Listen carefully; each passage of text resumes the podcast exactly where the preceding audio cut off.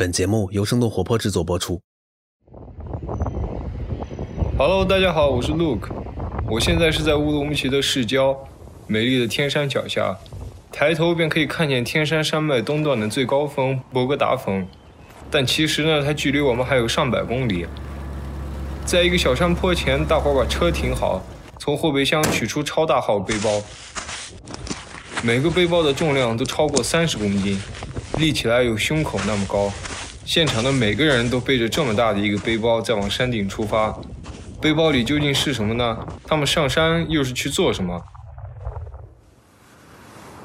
稍等一下，稍等，稍等一下啊，等风。来，老鹰哥再往右挪。对，再往这边来一点。老鹰先把伞兜起来。我兜起来。啊。他们将要从山上起飞，融入到蓝天之中。这背包里就是他们飞行的秘密——滑翔伞。这样一项称得上冒险的运动，飞行高度有时可以上万，稍有不慎，似乎与你同在的就只剩地球引力了。然而，这里的危险有多少是可以规避的？我们人类真的可以做到安全的无动力飞行吗？今天我们将要采访两位年龄总和大于一百一十岁的滑翔伞飞行员。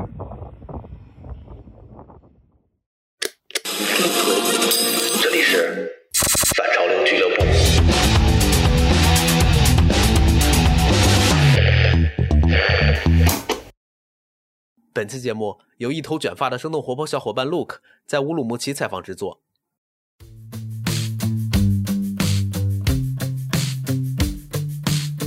我叫谢远东，我的那个飞行的网名呢叫蓝色气流，飞行了大概有二十年左右的这个滑翔伞运动。我是做检测工作的。这是老谢，他同时也是滑翔伞俱乐部的主席。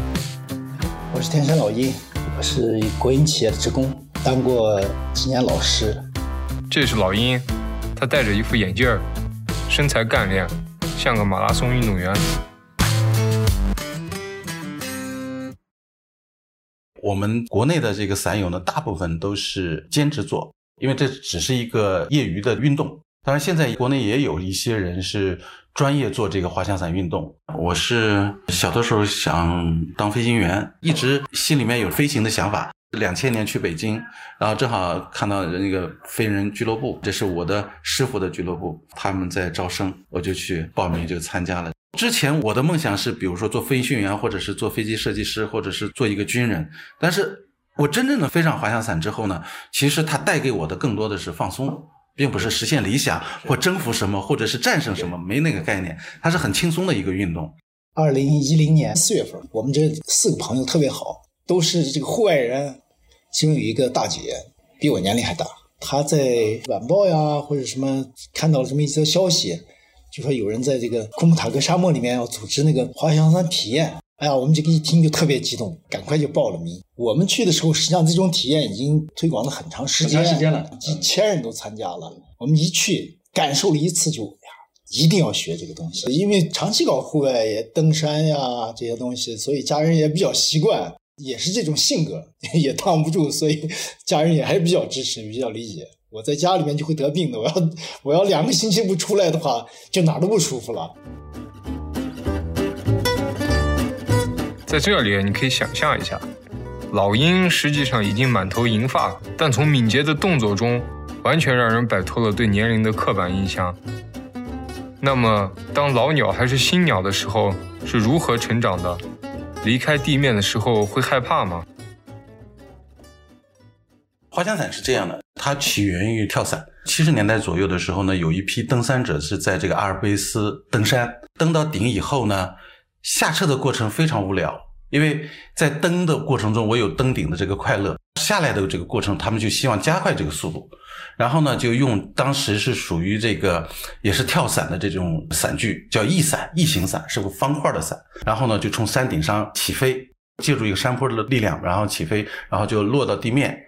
嗯，当时只是一个起一个这个降落的这么一个作用，就减少了它登山下撤的这个时间。因为你比如说登一个几千米的高山要花十几个小时，但是下落的过程会很很快，十几分钟甚至几分钟，它就落到地面了。就解决它这个问题。后来大家就发现这个运动呢还是挺有意思的，逐渐呢就从方形的伞演变成现在的你今天看到的这种异形伞，就是像一个扁担一样细长的伞的这个级别越高的话，它会更细长。然后呢，跟以前不一样了，就是不只是降落，我还可以升，利用这个动力气流，利用这个热气流，我可以飞得更高。滑翔伞的这个学习过程呢，会碰到两到三次的这样的恐惧期。刚开始我是飞一个小山，三四十米，每天飞个二三十次做练习，起飞降落起飞降落，非常非常开心。等老师说你可以再飞大山了，一百米到三百米的这样的大山，你去飞的时候，第一次起飞你就会很紧张，飞到一定高度或者是气流有波动的时候，你就会害怕，一晃就会害怕。再一看那个高度又很高，再加上旁边又有别的伞跑来跑去的啊，跟你一起飞，这是第一个恐惧期。这个恐惧期是过了很长时间才过的。这个恐惧期过了以后，还有一段时间会有恐惧期，就是当你知道受伤，甚至一些一级事故，有很多人就学到 B 级就不学的，很多的人原因是因为自己受伤，或者是看到别人受伤，他就觉得啊，这个运动还是挺危险的，我还是不玩了吧。我跟谢主席不太一样，我没有恐惧心理。其实我除了很多次事故，我也没有这种害怕的感觉。我一次做一个叫。闭合八字这么一个动作，其实这个动作非常简单，就是可能我那个伞也老了，伞绳的长度可能不太一样，出现了非常大的状况。从一个大的动作完了以后，自己自由落体下来，差点包了饺子。什么叫包饺子？就是伞在我的下面，我从伞的旁边落下来之后，伞翻过来，一次就蹬断了我三根伞绳，其中有一根伞绳蹬断了三节。就这样子，我和山丹那 拿了一根伞绳接上，我接着就去飞。第二次又出了事故，第二次又比较低，那次大概离地面还有三十米的时候，不应该再做这个动作。那次我特别幸运的是啥呢？就是从高空掉下来以后，正好掉在一个坑里面，大概落下来离坑缘有一个一米左右。我的伞开了，我脚没落地。如果要是落在那平地上，那是很重的。我落到这坑壁下面的时候呢，伞张开了，就有了向前飞的这个力量了。那次就受伤。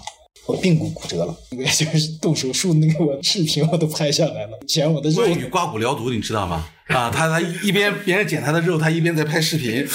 对，他他的老鹰的胆量是很大的。这滑翔伞是需要胆大心细的人。对，这个是他属于这种类型。我是不心细，前面胆大。嗯，对，都管我叫一丢一件就是今天丢个手机，明天丢个对讲机，就是出来就就别人就给我捡上。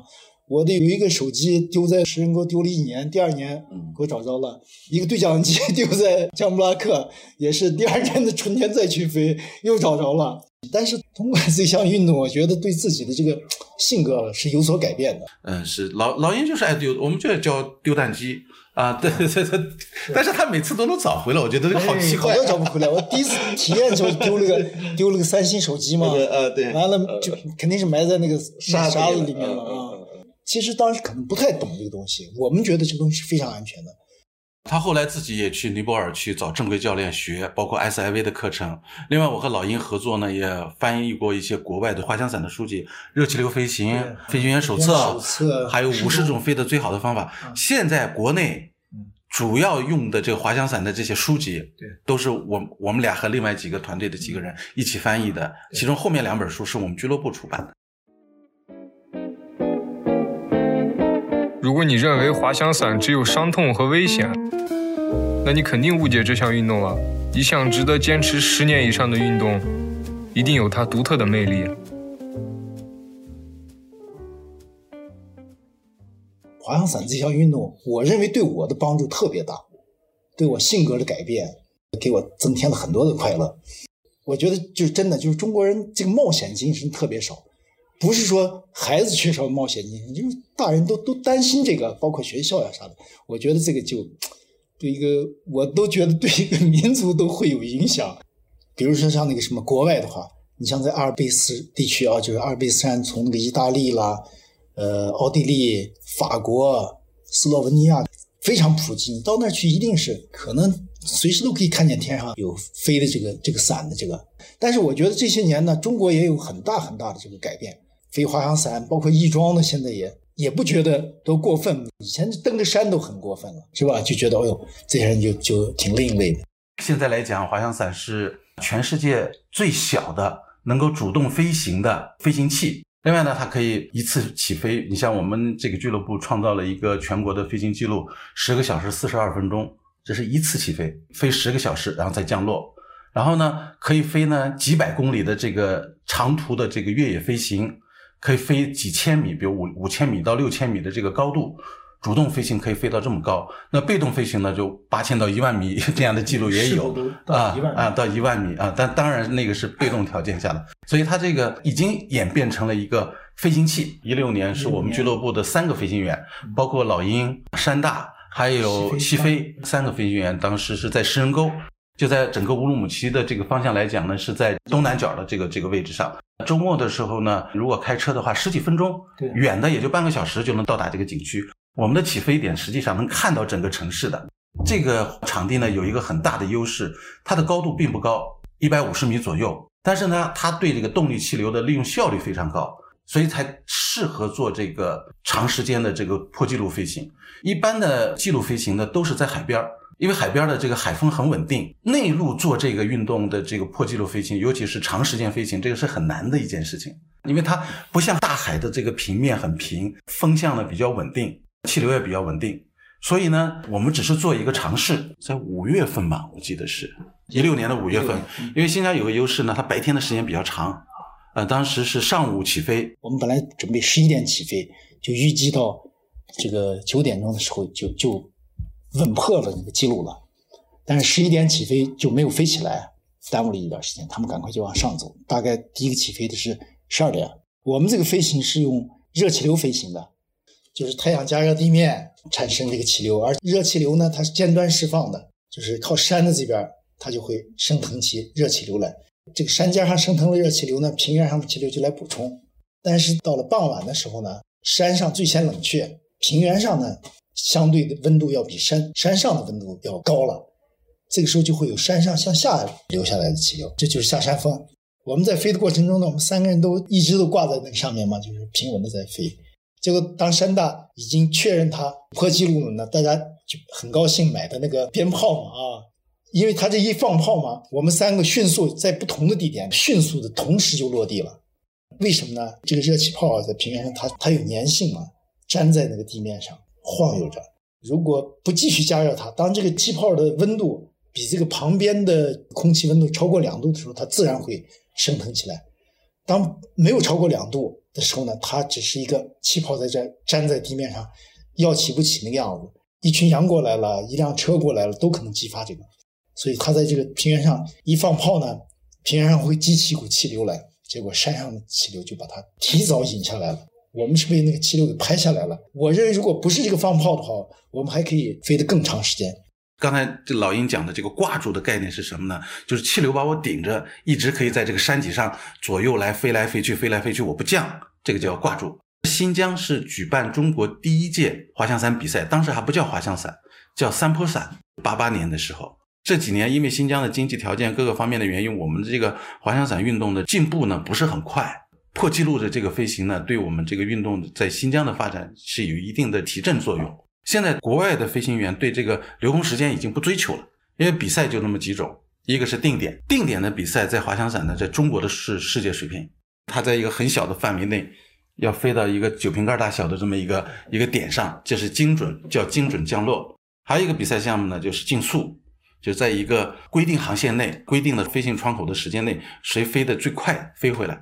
还有一个就是越野。开放型的越野就是我我能飞多少公里？现在的这个越野的记录大概五百公里左右。中国的这个在境内的这个飞行的长度距离呢是两百多公里。这个记录并不是中国人自己飞的，是一个老外在新疆飞的。南疆的那个巴州那面的一个沙漠边上，滑翔伞的圣地就是在博卡拉。呃，有一个电影叫《等风来》，就是在那儿取的景，在那儿就讲的那个博卡拉的事情。尼泊尔。然后呢，法国就是阿尔卑斯山一线，有好多非常漂亮的飞行场地。那包括就是欧亚大陆中间的土耳其也有著名的飞行场地。那现在跟我们中国接壤的这个中亚的这些国家也会有飞行场地。飞行的乐趣呢，不仅仅是这个本场飞行，比如我新疆的，我就是在深沟飞，或者我在南山飞，我更希望带着更多的伞友呢，到全世界去飞，体会不同的这个飞行的这么一个乐趣。包括国内也有很多著名的飞行场地，我们新疆的这个喀纳斯那个景区，它那个场地很漂亮，啊，飞起来也很好看，在湖面上空飞行。我们在上面做过比赛，做过特技飞行，应该是在一二年嘛，一三年。特技飞行要求的一个最基本的要求是水面，它必须要在水面上空做。假如我伞有问题了，我抛副伞，然后落在水上，甚至是我副伞打不开，在一定高度上，在水面上会起一个缓冲作用。特技飞行的一般的规定，包括它的练习培训，都是在水面上空。国内的这个特技飞行，实际上到现在为止也没有一个很成型的这么一个培训体制。咱们的这个能称得上特技飞行员的人没有，或者是不多。啊，特技飞行呢，实际上是它要求的飞行员的这个伞具也不一样，培训过程也不一样。还要求在空中翻跟头，做直升机的动作。啊，甚至做土星，它是一种旋转动作，是人在内，伞在外，还有伞在内，人在外，这个是不同的，就是不同的螺旋的变形，其实就是让伞飞起来更惊险、更好看。比如说筋斗这个动作，当时请的那个法国飞行员，他一口气做了二十几个筋斗，就 loop 这个动作，这是一个很重要的门派，在欧洲，包括澳大利亚、日本呢、韩国都有很多的飞行员是专业做特技飞行的。我们请的五个法国飞行员。这些飞行员呢，就是平均每个人都有五到十年，甚至十五年的这个特技飞行的这个经验。在他们认为呢，特技飞行实际上是相当相当安全的。为什么呢？就是它整个的培训系非常系统化。特技飞行，因为我们飞的人少，你要学习的话，呃，很多人是去到国外去学习。但是刚才讲的就是休闲飞行的培训机制，我们是具备了，因为已经发展了几十年了。就包括我们这面都能培训几十个飞行员去具备一定的飞行能力，这个是没有问题的。全国有证的飞行员可能也现在也就接近一万人，特级飞行在这里面又更少了。据我了解，可能十个人到不了。当然，现在随着这个滑翔伞运动的发展，年轻人越来越了解这个滑翔伞运动。呃，有些小孩儿就是九零后啊或零零后啊，他将来肯定会走到这个特级飞行员的这一步的。滑翔伞、跳伞和翼伞飞行虽然是完全不同的运动，但是在某种程度上也算同宗同源。二零二零年五月，某纪录片拍摄团队在湖南省张家界天门山景区取景，拍摄有关翼装飞行的纪录片。一名女翼装飞行员在飞行过程中偏离原计划路线，导致失联。七天之后，搜救队在山上发现了她的遗体。我们和嘉宾也聊到了这次事故。那在此之前，我们先休息一下。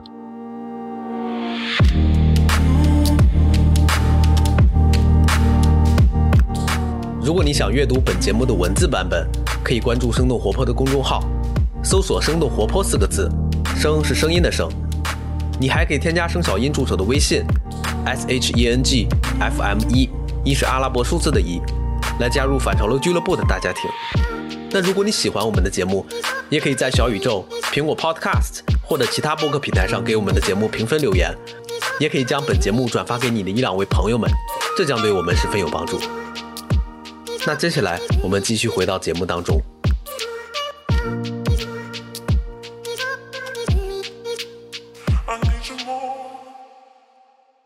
那么天门山的这次意外，我们的嘉宾会怎么看？这个，首先它是一个悲剧啊，谁都不愿意看到这样的事情，而且那个小孩也很年轻。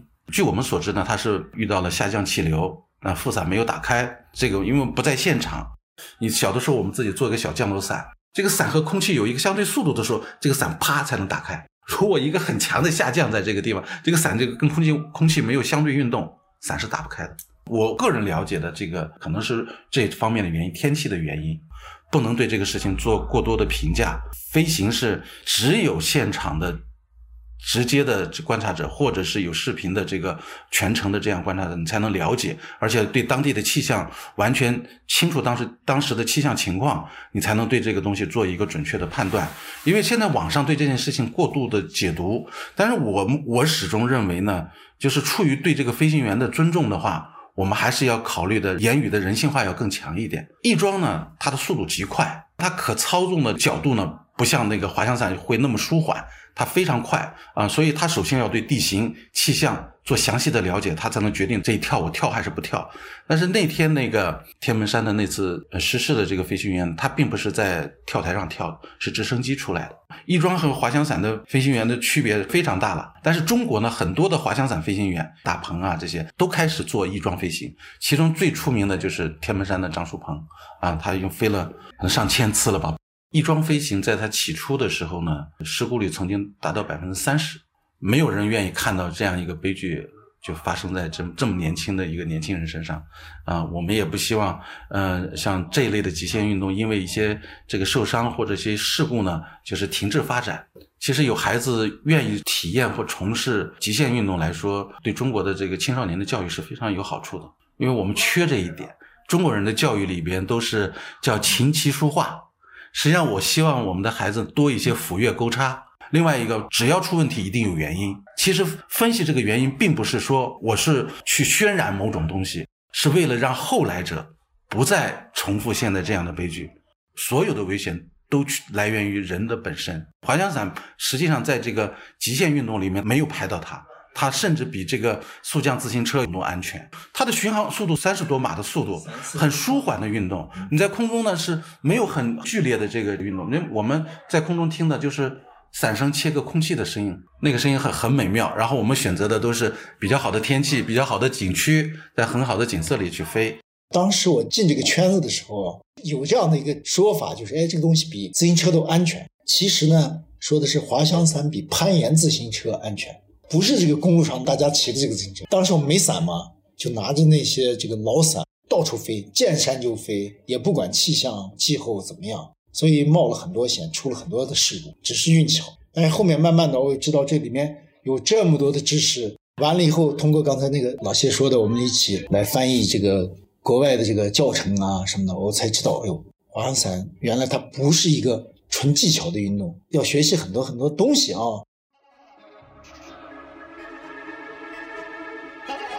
看来滑翔伞不仅需要过人的胆量，还需要把理论和实践完美结合，拥有足够的安全飞行经验，这样才足以应付各种突发情况。遇上沙尘暴那个，这算是我最恶劣的一个天气的飞行。一七年我们那一天有一点犯忌讳，那天呢预告风比较大，去那儿呢也发现了天空中有那个豆荚云，这个就不太适合飞。那么那天呢，因为一些情况，我这个人也是比较冲动那种，就起飞了。起飞了以后呢，我觉得还可以。当时当时我还能顶得住，就是大概有个六米左右的风了。那天我还看到啥，就是离我们很远的一个地方有一溜黄土过来，我当时头特别懵，我就觉得，哎呦，这么长的车队，其实，在戈壁滩上怎么有可能有车队呢？啊，我就没有往那个沙尘暴上去想，我还没管，结果这个沙尘暴很快就吹到我们这儿来了。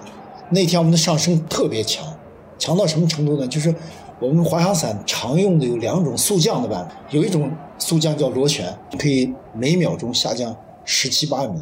那天因为在山边上了，没法做螺旋，因为这个风是朝山吹的，完了以后踩上加速做摆荡的这个动作，这个螺旋是没法控制方向的，会撞山，所以不敢用。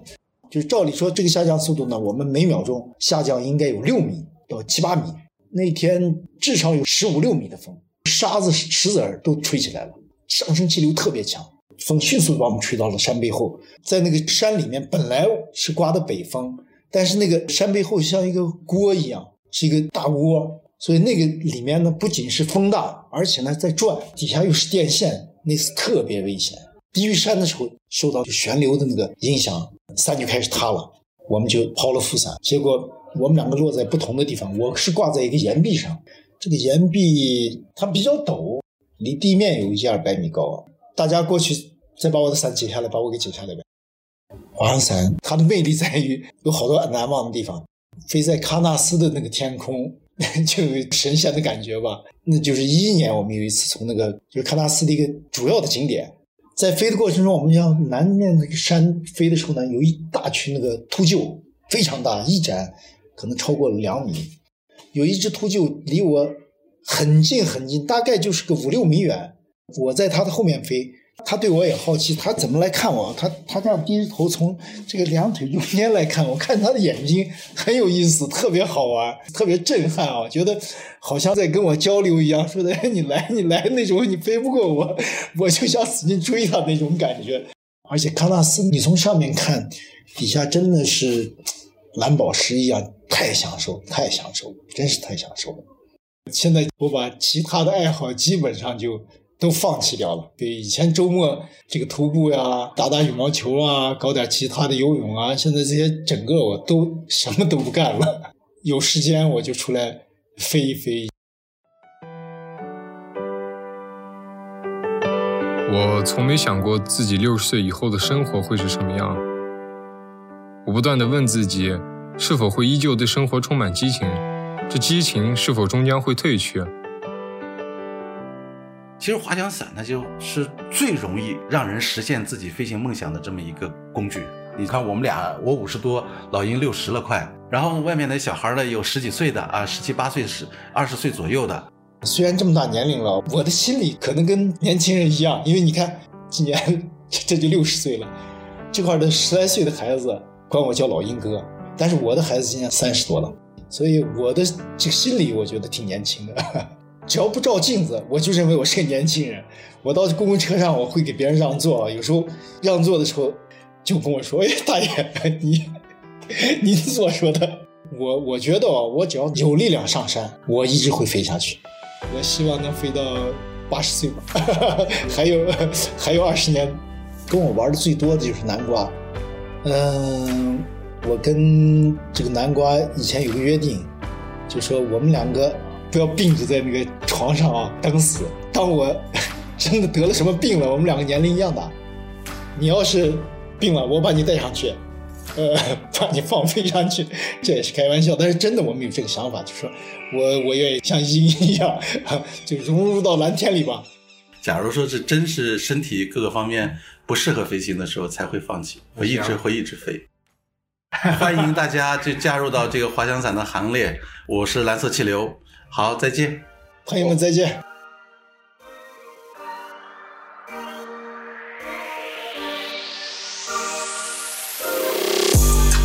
好了，以上就是本期反潮俱乐部的内容。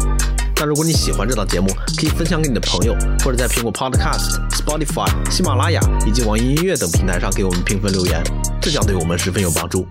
有任何问题，还可以按照 Show Notes 中的邮件地址发邮件给我们。也欢迎你收听生动活泼的其他节目。那我们下期不见不散。